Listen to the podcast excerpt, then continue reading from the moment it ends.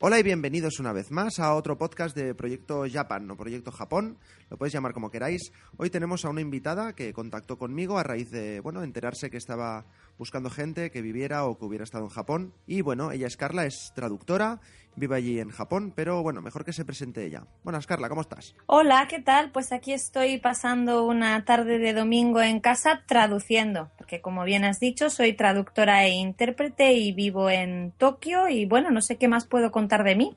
Bueno, pues podrías empezar diciendo desde cuándo llevas en Tokio, por ejemplo. Bueno, pues esto es un tema siempre un poco peliagudo porque yo, digamos, he estado aquí dos veces. La primera cuando vine en 2006 para estudiar japonés, para mejorar mi japonés un año. Y luego cuando volví en 2008 y realmente nunca me fui porque encontré trabajo aquí y además de estudiar, pues empecé a trabajar, compaginaba los estudios con el trabajo y me quedé. Llevo desde 2008 entonces aquí. Una pregunta, para situar un poquito, ¿de dónde eres tú? Vale, yo soy de, de Asturias. Vale. Soy de un pueblo de Asturias que se llama Llanes, que suele ser bastante conocido en, en España por las playas, la montaña, un sitio de veraneo. Mucha gente de Madrid, el País Vasco, va a veranear allí. Ah, vale, vale. Digo, hombre, vamos a hablar de Japón, pero al menos promocionar un poquito de dónde es cada uno, ¿no? Me parece muy bien. Yo aquí en Japón eso lo hago mucho. Intento que los japoneses vayan a Asturias porque no saben lo que se pierden. Aquí en Japón Asturias casi no es conocido. Sí, normalmente los japoneses tiran más para Barcelona, Madrid, las, las ciudades más grandes, ¿no? Supongo. Sí, sí. Además, mm, perdón, las, las empresas de turismo, los turoperadores, agencias de viajes tienen ya como una especie de tour estándar que es bien llegar a Barcelona o a Madrid Sí. y Toledo, Sevilla, Granada, Córdoba, Mijas y poco más. Y Asturias ni olerlo, ¿no? Es una pena porque a los japoneses les gustaría mucho porque hay sitios de Japón que se parecen mucho a Asturias. bueno, pues lanzamos un llamamiento desde aquí. Todos los japoneses que entiendan español y nos estén escuchando, oye, que se, que se vayan a Asturias de vacaciones unos días. Exacto. Si es necesario, que contacten contigo y tú les dices los sitios que pueden, que pueden visitar, ¿no? Claro que sí, yo encantada de, de dar toda la información tanto en japonés como en español a quien quiera. Bueno, a ver si el podcast llega a mucha gente y te hacen embajadora de Asturias en Japón o algo. Estoy esperando a que me pongan una calle en mi pueblo. Hombre, ¿te imaginas? Sería chulo. Algún día. A ver, comentas que has estado dos veces en Japón, la primera cuando fuiste a estudiar y, y la segunda cuando fuiste otra vez para seguir estudiando entonces y trabajando y luego ya te quedaste allí. Eso es. ¿Qué, qué fue lo que más te sorprendió cuando llegaste a Japón la primera vez? ¿eh? Tú vas allí y te apetece estudiar japonés. Bueno, primero, ¿por, por qué tenías interés por estudiar? O sea, ¿fuiste a estudiar el, el idioma, supongo, o otra cosa, o cómo va? Bueno, fui a Perfect, vine, ya se me, como estoy hablando con alguien que está en España, se me, se me van los ir, venir. Bueno, vine a Japón a, a mejorar mi japonés. Yo estudiaba traducción e interpretación en la Universidad de Salamanca y había elegido el japonés por una razón bastante económica, porque yo hacía eh, inglés, francés y español como lenguas de traducción e interpretación Sí. y quería una lengua más. Inglés, francés, español, en Europa es lo hace cualquiera, digamos, en, el, en, en la Mm. carrera de traducción e interpretación. Es, Es que lo básico. es una, es una combinación lingüística bastante popular y accesible. Y yo quería añadir un idioma más que fuera exótico. Y de la oferta que tenía la Universidad de Salamanca, mirando en, los, en las guías de las facultades y demás, pues el idioma que más me llamó la atención de todos los que se ofrecían un poco raros o exóticos fue el japonés. Yo en primer año de carrera, cuando decidí elegir otro idioma, me, me paré a pensar, ¿no? A ver, Japón. Japón es una potencia económica, en el futuro hablar japonés me puede ayudar, lo que conozco de Japón, los tópicos, ¿no? El manga, el anime, más o menos me gusta, eh, toda mi infancia viendo Oliver y Benji, Claro. Heidi, Marco, ¿no? Entonces, pues me atrae, me interesa. Voy a probar. Me metí en el primer curso de introducción al japonés y me encantó. Y entonces, a raíz de eso, tres años estudiando japonés en España, pues el siguiente paso era venir aquí a perfeccionarlo y al mismo tiempo también tantear un poco el terreno, ver si el país me gustaba, si quizás algún día me iba a interesar venirme aquí a trabajar, a vivir,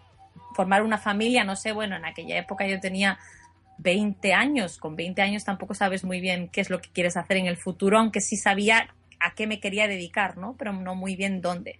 Y vine a eso, a un programa de intercambio entre la Universidad de Salamanca y otra universidad de aquí, a hacer japonés, cultura y a vivir una experiencia increíble, totalmente diferente y me sorprendían muchísimas cosas. Nada más llegar era todo tan diferente, había tantas luces, tanto ruido, ¿no? Eh, tiendas, altavoces, canciones por un lado y por otro.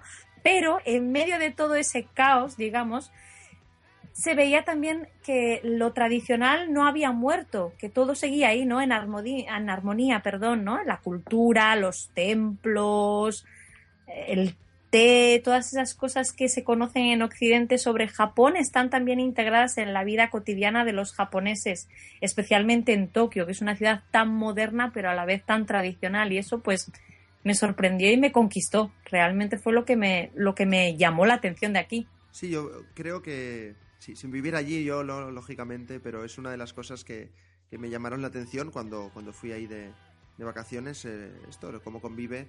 Ya, lo he hablado en otros podcasts con otras personas, pero repetimos, no pasa nada. O sea que me encanta también cómo, cómo convive lo tradicional con lo moderno y la naturalidad con la que se lleva, ¿no? Mm. Y lo que comentas de los ruidos, las luces y tal, es una cosa que, me acuerdo que cuando, cuando llegamos allí, ¿no? Dijimos, ostras, esto, ¿no? Pues cuánto ruido, cuántas luces y tal. Y luego cuando, cuando ya volvíamos para España, en el aeropuerto ya, en el avión, pensamos, hostia, lo echo de menos, ¿qué está pasando aquí? y llegué a Barcelona, que, que, Barcelona, pues, bueno, si vives aquí, pues es una ciudad, sobre todo, pues depende si vas al centro o, no, te vas a un barrio muy periférico, es una ciudad ruidosa también, ¿no? Pues muchos coches, mucha gente y tal. Pero ahora, cuando volvimos de allí, cualquier parte de Barcelona nos parecía súper tranquila comparado con eso, ¿no? Todo lleno de, sonidos de las máquinas, luces, todo, todo, todo. O sea, una, una pasada. Fíjate que es muy curioso porque los japoneses, en, bueno, y en otros países se suele de que los españoles hablamos muy alto, que hacemos mucho ruido, que si los bares y tal, pero aquí te vas a cualquier sitio un viernes, un sábado por la noche, incluso entre semana, y hay un jaleo tremendo en, en los izakaya, en las tabernas, las tascas típicas de aquí, no puedes mantener una conversación realmente sin elevar la voz uno o dos tonos. Y luego dicen, ah, es que los españoles hacen mucho ruido, jaja. Y los también, ¿no? Pero bueno, claro, como, como son muchos, ¿no? mucho más que aquí, pues claro, hay más ruido y entonces tienes que elevar la voz. Es lo de siempre, eso pasará en todos lados, yo creo. ¿eh? Es una crítica, sino una cosa muy, muy curiosa, ¿no? Sí, es que pequeño apunte, sí. son cosas que ya vienen bien integradas. Hay tanta gente, pues es lo que hay, no, no puedes hacer nada con eso. No, esto es divertido siempre ver que, que, Tokio es una ciudad, bueno, no solo Tokio, en general, todas las ciudades grandes del país tienen mucha vida y también tienen sitios muy tranquilos en los que tú te puedes perder y relajarte, meditar, la meditación zen y todo esto está presente bien aquí en la vida diaria todo el mundo quiere desconectar un poco, quiere escaparse, te puedes ir eh, al campo o mismamente dentro de la ciudad a un templo en el que no hay prácticamente nadie, te das una vuelta, te relajas un poco, después sales y te tomas un café en el Starbucks. Y ya está. y ya has mezclado lo tradicional con lo moderno, ¿ves qué bien? Yo te diré que eso me gustó, me gustó tanto lo de la armonía entre lo tradicional y lo moderno, que después de estar aquí un año, estudiando, cuando volví a España me presenté a un concurso de oratoria de japonés que se hacía en Madrid, creo que todavía se hace, y el discurso que yo di fue sobre la, coexistencia de lo tradicional y lo moderno en, Japón. ¿Está grabado eso o algo? ¿Se puede escuchar o...? Se puede leer en japonés ah. y lo, lo podríamos traducir al español si a la gente que, le, que, que escucha el le, pudiera interesar, es, está accesible. Tengo que buscarlo, pero... Bueno, si, hay gente interesada, oye, hacemos un bote y como eres traductora no vamos a pedirte que la haga gratis, ¿no? y siempre se puede hacer una excepción. Bueno, ya hablaremos. Veamos, cuando fuiste allí por primera vez o, por segunda vez ya a estudiar, ¿tú pensaste que te podrías llegar a quedar a vivir allí? O sea, ¿era tu intención principal cuando fuiste o, fue, o fue que, bueno, encontraste trabajo, ya te sentiste a gusto y te quedaste allí? ¿Cómo fue el tema? Explícame un poquito. Y realmente cuando yo vine aquí la segunda vez, voy a ser sincera, vine a estudiar, vine con visado de estudiante porque es la forma más fácil de venir en, términos administrativos con, la ley de inmigración y tal. Sí, eso. El otro, el otro día con, con, otro, otro invitado que tuvimos, creo que era con David, me estuvo explicando eso, ¿eh? las maneras de, de, de, acceder, que lo más fácil era o visado de trabajo o visado de estudiante, que si no lo tienes difícil visados de trabajo son difíciles de conseguir porque hay muchos tipos y bueno, no nos vamos a poner a hablar ahora mismo de las leyes de inmigración porque son bastante complejas, pero bueno, resumiendo, eh, el de estudiante es el más fácil si tienes una institución que te apoye, que te avale. Y yo, primera como la segunda vez, venía a universidades japonesas que tenían acuerdos con la Universidad de Salamanca, que era en la que yo estudiaba. Genial. la primera vez vine un poco eso a tantear el terreno a ver si me gustaba el país, a perfeccionar el idioma, no quizás con tanta idea de quedarme aquí algún día, pero por curiosidad, ¿no? Como es quiero mejorar el idioma. Pero la segunda vez definitivamente vine para quedarme, porque yo ya, había conocido al que es ahora mi marido, ahí entre otros factores, aparte del amor por el país en sí. Entonces, aparte de probar, digamos, eh, lo que es vivir aquí y que lo había conocido a él y que pues empezábamos a salir juntos y demás.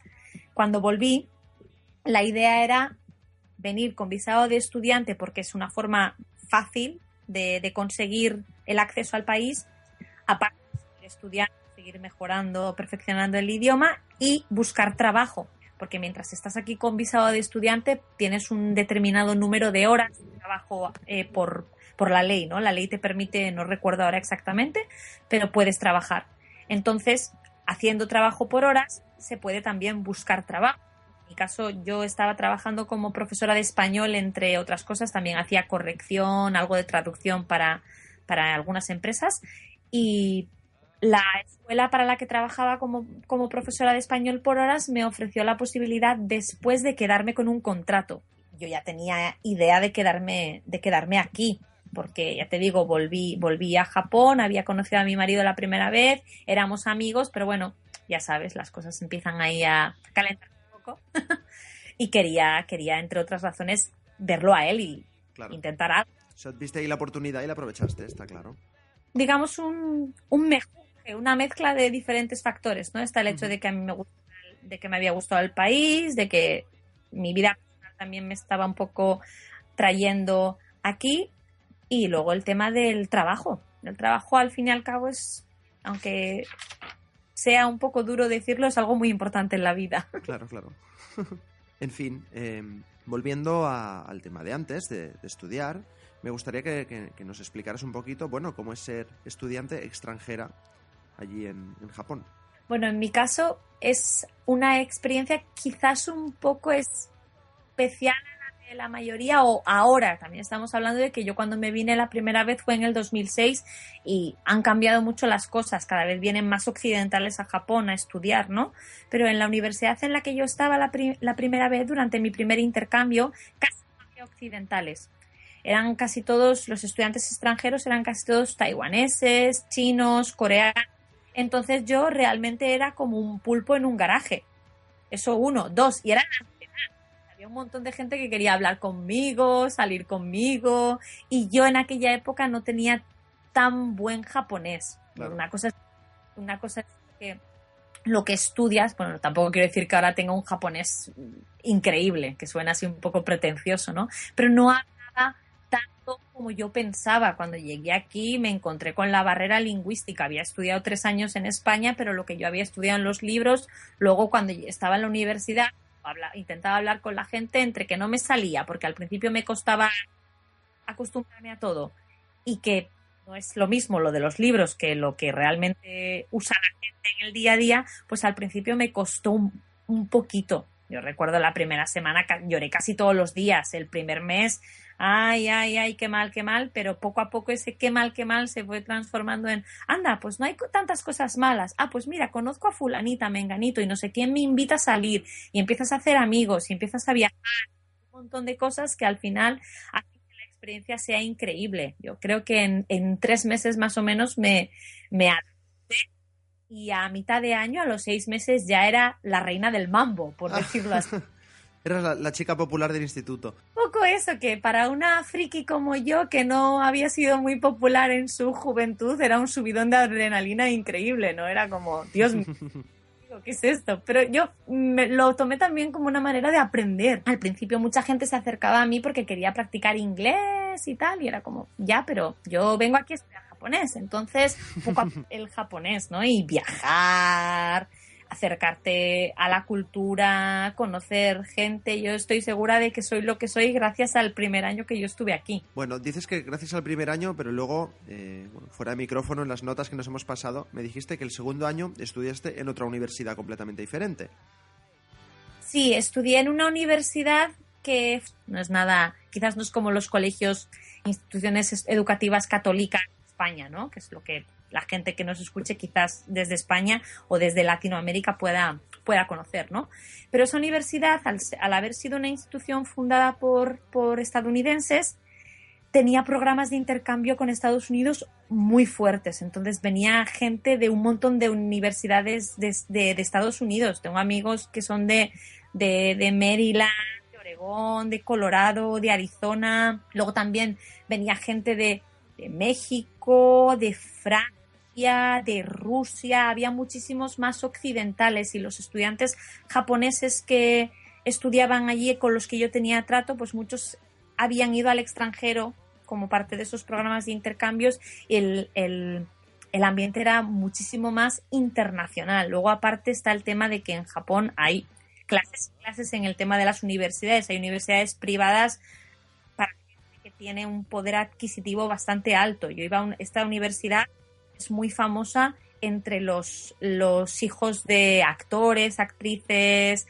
también creo que deportistas olímpicos han salido de esa universidad, llaman aquí Geino Jindaiga, que es una universidad para los famosos. No conozco a ningún famoso que haya ido personalmente. en tu promoción no había sí. ninguno.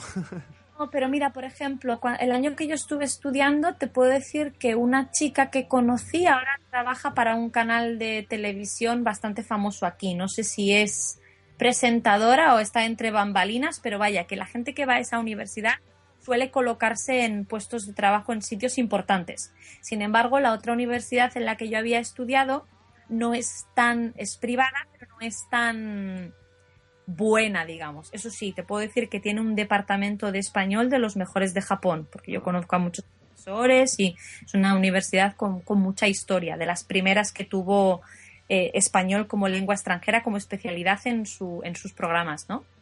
Pero claro, se nota el, el, el, nivel y me imagino que una persona que haya estudiado en la Universidad de Tokio, que es pública y las públicas aquí son, son, se supone, las mejores porque es muy difícil entrar y demás, te puede contar otra experiencia totalmente diferente, ¿no? Pero creo que la universidad en la que estudies aquí marca un poco también el tipo de gente a la que vas a conocer. Inútiles o unos estúpidos, unos snobs, lo que sea, ¿no? Claro, claro. Quiero decir, nadie se lleve la idea de que si estudias en una universidad cara, digamos, vas a conocer a gente estupenda y si es una universidad no tan cara, no, para nada. Bueno, hay, gente de todos tipos en todos lados, entonces, bueno, al final sí. cada uno se relaciona con quien más le conviene y ya está, ¿no? Es, es, así. Exacto. Y bueno, hemos hablado de tus estudios y ahora vamos a hablar un poquito de, de trabajo. Bueno, más que de, de, trabajo, ¿no? Ya sabemos que te dedicas a traducción e interpretación, pero ¿cómo es trabajar allí? O sea, ¿hay mucha diferencia entre trabajar en España y trabajar en Japón? Bueno, pues yo te diré que en España no he trabajado nunca después de la carrera. Sí que trabajado vale. eh, en verano para sacarme unas pelillas para ayudar a mis padres con la carrera y demás, ¿no? Para que, para que pagaran mis estudios y tal. Entonces, no sé cómo es trabajar en España realmente de primera mano, pero sí que conozco un poco cómo es la vida laboral en España, el número de horas, la relación con los jefes, también por, por mi entorno, por la gente que, que me rodea, que te cuenta sus experiencias. Y te puedo decir que trabajar en España y trabajar en Japón es completamente diferente. Empezando porque aquí las empresas a veces son como campos de concentración.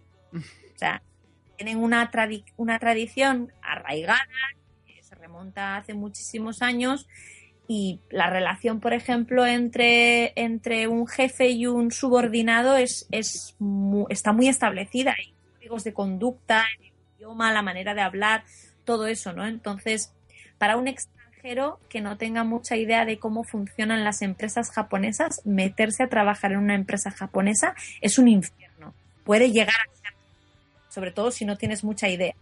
Si, aunque tengas idea, nunca va a dejar de sorprenderte que incluso a una persona que lleva muchos años aquí hay cosas de la sociedad japonesa que, que, no le dejan de sorprender.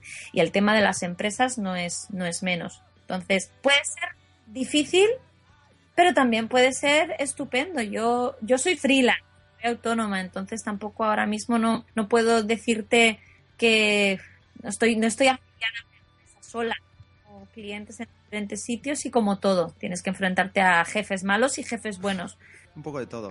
bueno, pues ahora que dices, eh, un poco el tema, que dices que eres, eres autónoma, ¿cómo es ser autónomo allí? Lo digo porque aquí, en, en España, pues, conozco mucha gente ¿no? que, es autónoma y, bueno, depende de la situación, es bastante jodido.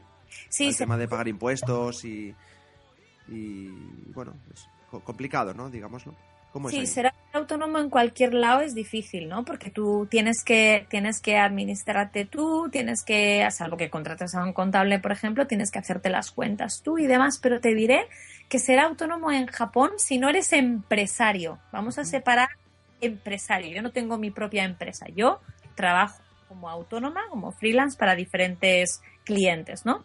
Ser autónomo no es difícil. O sea, yo sí que es cierto que al ser autónoma me tengo que pagar, por ejemplo, el seguro médico. Vale. Yo no sé. que se escucha sabe que en Japón el sistema de seguridad social es de copago. Sí. Tú tienes. Lo habrá comentado alguien. Sí, bueno, es que se ha ido un momentito el micrófono, ahora te escucho bien. Pues lo que te digo, la seguridad social en Japón funciona eh, como un sistema de copago. Tú tienes que pagar todos los meses, o bueno, depende de dónde vivas, te fraccionan las cuotas en, diferentes planes.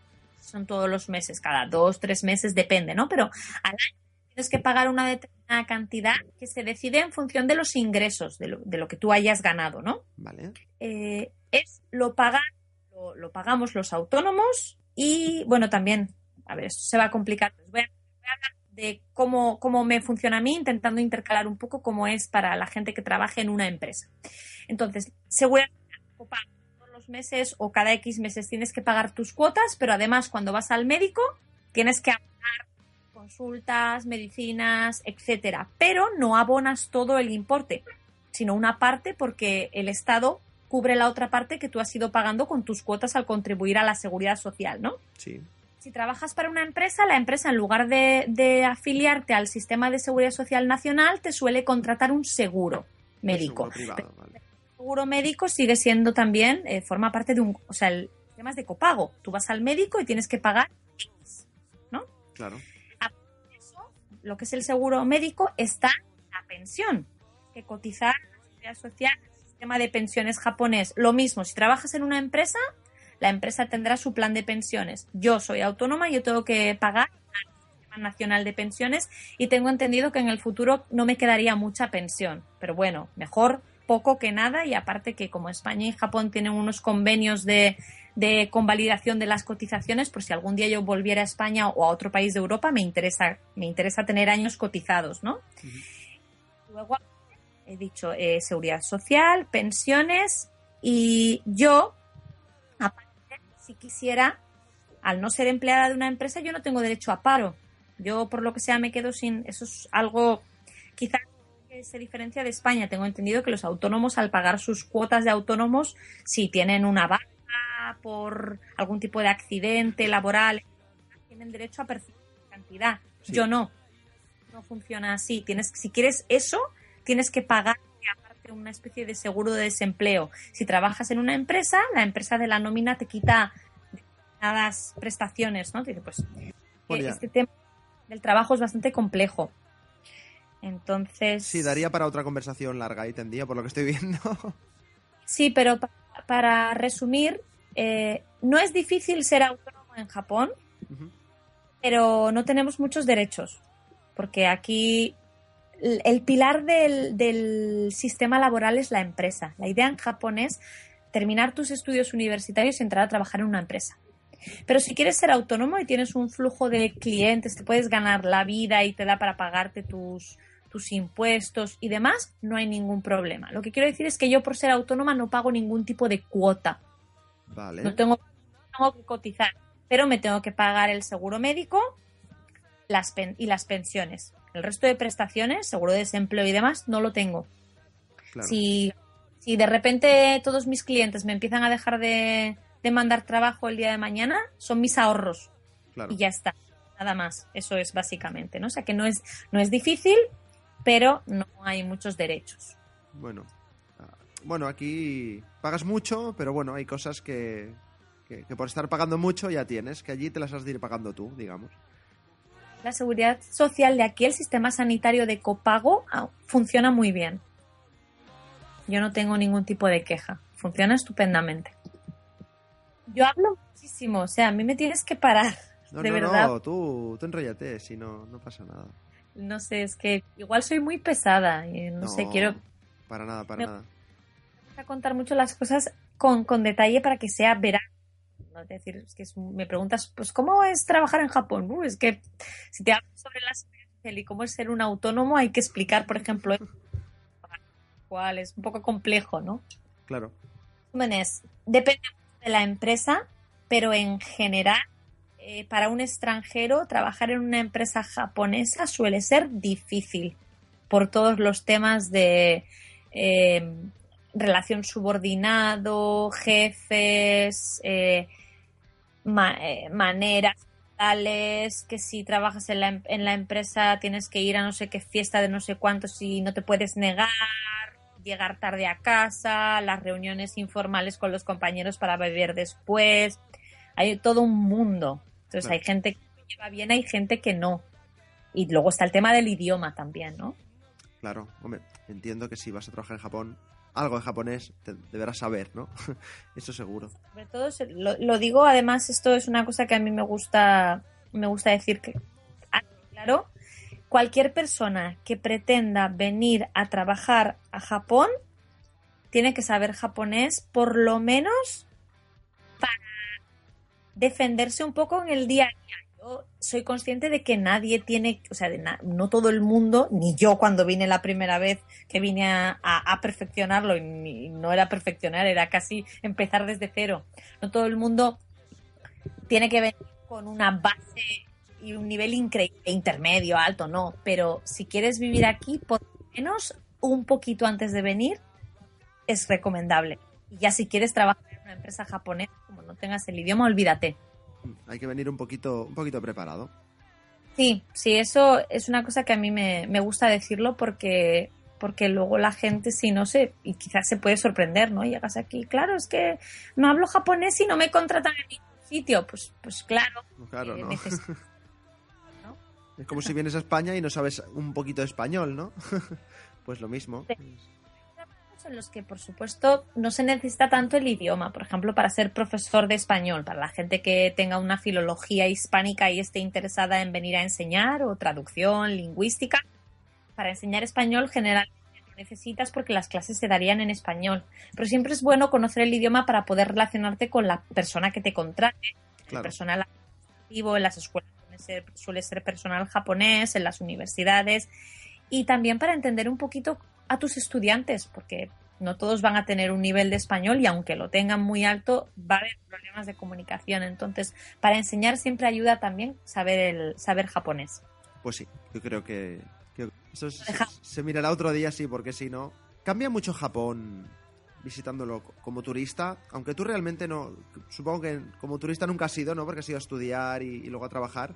Pero bueno, llevando ahí muchos años, supongo que te puedes hacer un poquito de, de visión de, de cómo cambia Japón visitándolo como turista que, que viviendo directamente allí. Pues hombre, cambia una barbaridad. Y yo te puedo decir que incluso viviendo aquí, cuando viajo a otras partes del país, como soy extranjera, se me nota en la cara, no lo puedo evitar. claro.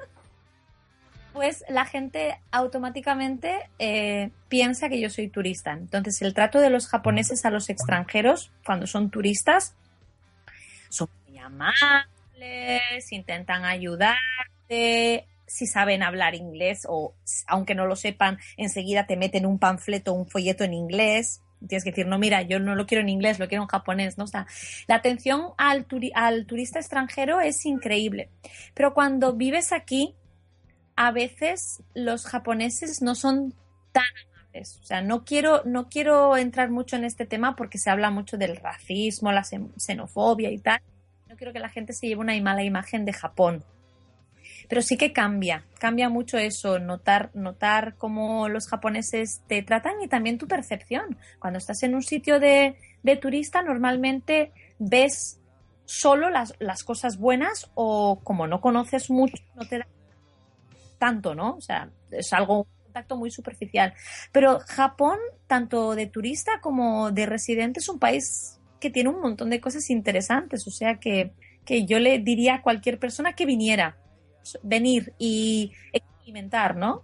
Y poco a poco ir formándote tu, tu propia opinión, ¿no? Pero sí que es cierto que es diferente. Cualquier sitio es diferente, ¿no? Hmm. Sí, pero bueno, igual que, bueno, esto lo hablado, lo he hablado con otra gente también en anteriores podcasts, pero que, pues, eh, tú te vas de viaje por Europa o, bueno, no he estado en Estados Unidos, pero gente pues que ha estado en Estados Unidos, etcétera, pero todos me cuentan que, no Japón, ¿no? Sino Asia en general, cuando vas allí es, es, otro mundo, o sea, es una cultura totalmente diferente, gente diferente, las ciudades son diferentes y es algo que, que choca mucho. Entonces, o te gusta mucho o no. y normalmente a la gente le gusta mucho, por suerte. Exacto. Te, te, doy la razón también. También te diré, cuando dices que en otros países de, de Asia eso, eso cambia, ¿no? Y sorprende mucho con el contraste con Europa. Incluso a mí que vivo en Asia, en Japón, me sorprendió cuando fui a Singapur la primera vez. He estado dos veces y, y, la primera que fui con mi marido yo le decía, ay, es que todos son extranjeros, es que hay un montón de extranjeros en la calle y me decía, ¿y tú qué eres? Yo ya, yo soy extranjera también, pero es que en Japón hay muchísimos japoneses, obviamente, no es un país tan, tan de inmigración todavía, ¿no? Claro. No, no es como Estados Unidos o como España, Francia, Inglaterra, que vas en el metro y puedes ver a personas de todos los colores y todos los tamaños. En Japón eso es un poquito más difícil, pero en Singapur, blancos, negros, asiáticos, eh, gente con tatuajes que se ve como tipo de Samoa, de, de, del Pacífico, ¿no? Y, a mí todo eso me chocaba muchísimo. Así que no me, me quiero imaginar, puedo imaginar cómo es el contraste para una persona que no sabe prácticamente nada de Japón y viene aquí en comparación con Europa o, o Estados Unidos, ¿no? Una mezcla de todo, ¿no? Sí, en el caso de otros en el caso de otros países como Singapur sí, aquí no hay tanta mezcla, aunque sí que es cierto que cada vez hay más extranjeros. Pero si no me equivoco, solo es el 1% de la población, creo, en términos de residentes, ¿no? El 1% de la población es extranjera. Ah, pues es me, me, esperaba que fuera más, no sé por qué, pero bueno, como son tantos millones, ¿no? Sois, vaya. De maneras, te lo digo con la boca pequeña, estoy haciendo niño aquí, a ver si me contestan, es un 1% el porcentaje de, de, población extranjera en Japón. ¿Un 1%? 2%. Dos. ¿Has, has contactado con tus fuentes en directo? un, un, un 1% que son 2 millones de personas, ¿es así? 2 millones de personas mm. Significa 2% de toda... Ah. Vale, el 2% del total de la población en Japón, o sea, 2 millones de personas, según mis fuentes fidedignas que están. número de extranjeros en Japón. No veas. De una población de cuántos millones de habitantes? 120 millones. 120 millones de habitantes. En todo Japón en general. Sí, según mis fuentes. Vale. Devolvemos la conexión. Veamos, esto has. ¿Lo has explicado un poquito antes? Sí. Pero antes de, antes de, de, acabar, las dos últimas preguntas. ¿Qué le recomendarías a una persona que va a viajar a Japón por primera vez? Un amigo, familiar o, o alguien que acabas de conocer y te dice, mira, pues este verano me voy a ir a Japón. ¿Qué le dirías? Que quede conmigo. Que quede contigo, que me aburro. No, no es que me aburra, pero a mí me gusta mucho, me gusta mucho hacer de guía. Ah. Amigos, conocidos, familiares, eh, tanto ayudar a preparar el viaje, que mm. me manden y me digan, oye, quiero ir a tal sitio, ¿qué me recomiendas? ¿Qué hacemos? No sé qué, ese tipo de cosas. Y aparte luego llevar aquí a, a sitios a la gente porque yo intento llevarles a sitios que se alejan de los tópicos, que se puede, que pueden ver más allá, que pueden integrarse un poco en la vida cotidiana de los japoneses, porque eso si vienes de turismo solo, sin, sin tener mucho conocimiento del país y del idioma, no lo puedes hacer. Pero aún así, si no todo el mundo puede o quiere quedar conmigo, yo recomiendo que la gente que venga, que se empape de todo lo que pueda, que se intenten alejar de los tópicos, que ya sé que a mucha gente le gusta el manga, el anime y vienen y no salen de Akihabara, por ejemplo, pero es que es una lástima porque hay tantas cosas que hacer y que ver, callejear, dejar el mapa, dejar la guía un día o dos y decir, voy a bajarme en esta estación de metro que está cerca del Palacio por ejemplo, ¿no? Y voy a, voy a ver qué hay por aquí. Y te metes y investigas, ah, te asomas, ahí ves una tienda, ay, pero está todo en japonés, no entiendo nada, pero bueno, voy a, voy a ver qué hay, ¿no? La gente generalmente a un extranjero que se nota que es, por lo que digo, por la cara y que viene de turista, no le van a, no le van a reñir, no le van a decir nada malo por asomarse a un sitio, ver, ¿no? Intentar entrar en contacto con cosas que no son las que salen en los libros, en las guías de viajes, en los documentales, ¿no? Perderse, callejear, probar y creo que así es como se descubre el Japón que a uno le gusta, porque no, no, a todo el mundo le gusta lo mismo, ¿no? Bueno, son, como comentábamos antes, ¿no? No, sé si ha sido en, el podcast ya o, fuera de micrófono que hemos estado hablando antes un poquito, que es eso, ¿no? De que son diferentes maneras de viajar. Hay a quien le gusta más ir con todo planificado, ir a lo, a lo más turístico y tal para verlo todo. O, mm. o quién es, o quién va un poco a la aventura y voy allí y, a ver qué me encuentro. Y esto, pues callejeando y, y, curioseando. Nosotros, cuando, pues, cuando yo y la gente con la que fui a Japón fuimos allí, pues lógicamente teníamos muchas cosas planeadas de antemano. Pero bueno, el, la mitad o quizá no tanto, pero bueno, bastante parte del tiempo lo dedicamos a, bueno, hoy vamos a visitar este barrio, visitamos las tres o cuatro cosas que más nos gustaban y luego, pues bueno, a callejear sin mapa y luego, pues cuando ya tenía, se, se, acercaba la hora de volver, pues o preguntábamos cómo se volvía al metro o, o bueno, pues hoy en día, pues teniendo teléfonos móviles, pues siempre puedes uh, mirar el GPS para saber cómo llegar, ¿no? Sí, sí, además es que Japón Pero bueno, la, verdad es que nos, perdón, ¿eh? la verdad es que nos gustaba mucho ya directamente preguntar a la gente, mm. porque no nos ha pasado nunca de allí en, Tokio de, preguntarle algo a alguien y que no intentaran ayudarnos, ¿no?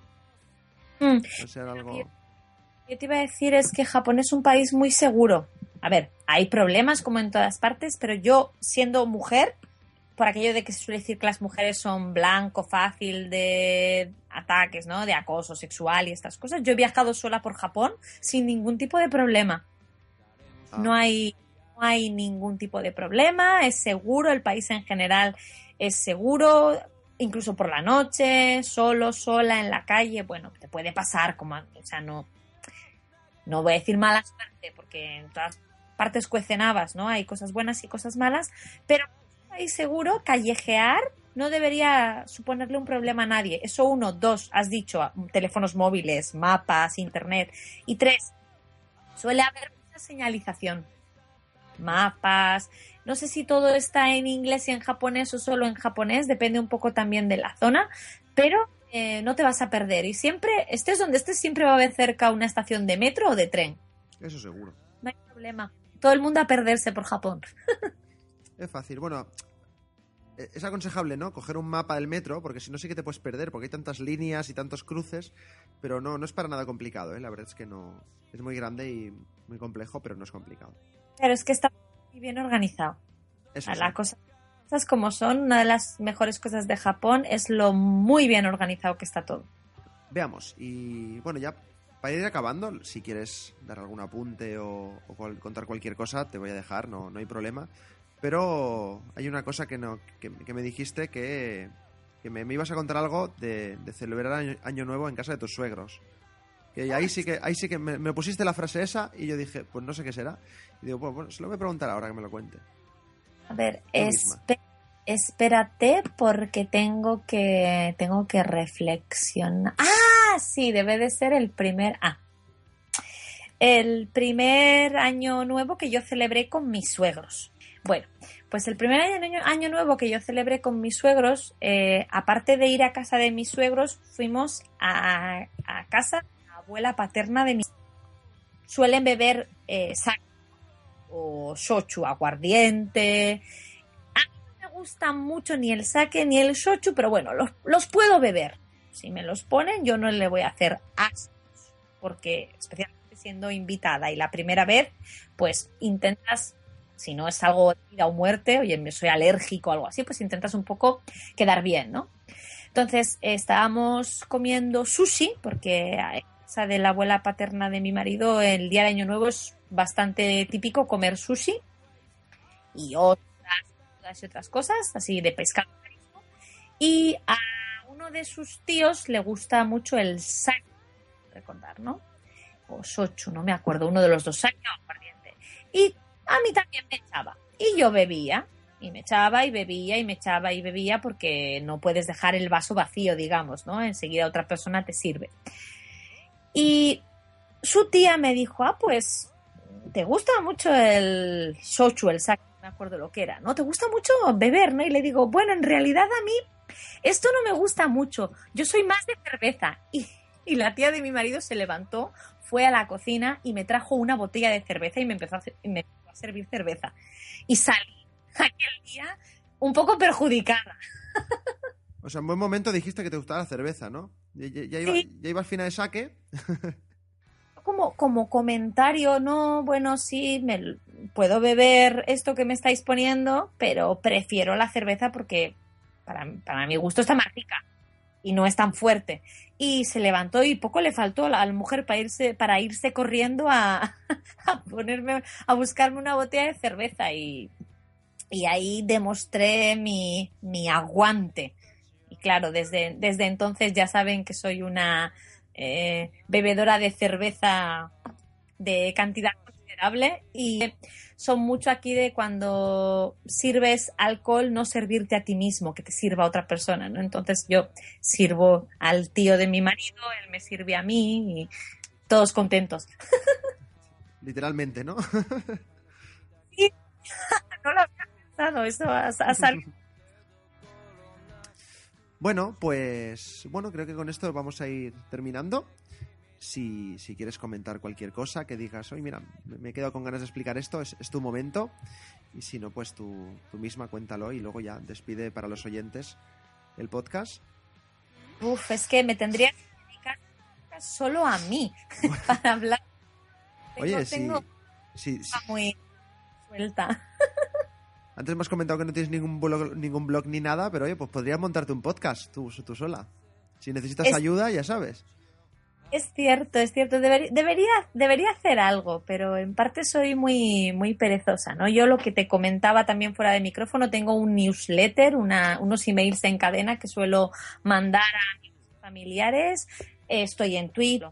Nunca, nunca, Fuente nunca va a satisfacer del todo tus expectativas ni lo que tú te habías imaginado habías em, cavilado con tus hipótesis y tal. Entonces, ven y que no te lo cuenten. Ven. Bueno, pues eso ha sido todo, la entrevista con, con Carla. Muchas gracias de parte mía y de y bueno, supongo que de toda la gente que, que nos está escuchando. Si, si quieres decir tu Twitter o Facebook o lo que quieras, donde la gente pueda contactar contigo por si te quieren hacer alguna pregunta, si quieres, si no, no. O, Vale, Insta- o Instagram, haz spam de tus redes y de lo que quieras, es tu momento. Uy, mis cinco minutos, no, una hora más o menos de gloria. casi, casi. En Twitter e Instagram soy Carla Goyanes. Se escribe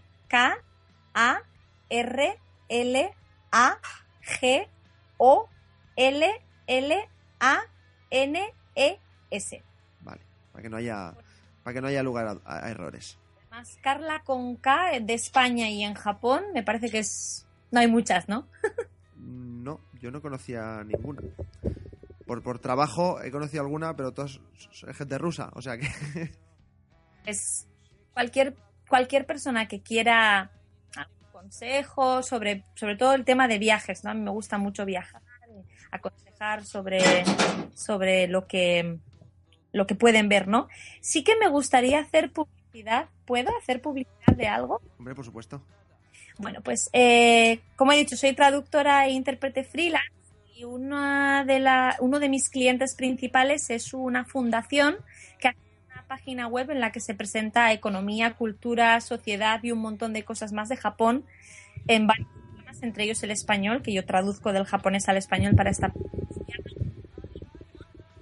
com. ¿Puedes repetirlo? Que creo que no se ha escuchado bien. nippon.com. N-I-P-P-O-N.com. Nippon.com. De hecho, creo que lo sigo en Twitter, ahora que lo, ahora que lo mencionas. De todos modos, eh, cuando suba la entrevista lo, lo pondremos en el post para que la gente pueda hacer clic y entrar directamente.